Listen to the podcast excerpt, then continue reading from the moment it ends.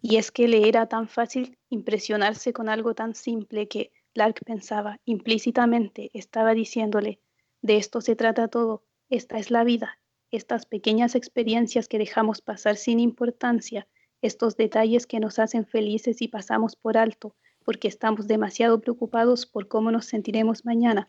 Estamos aquí, estamos respirando, estamos sintiendo, esta es la vida.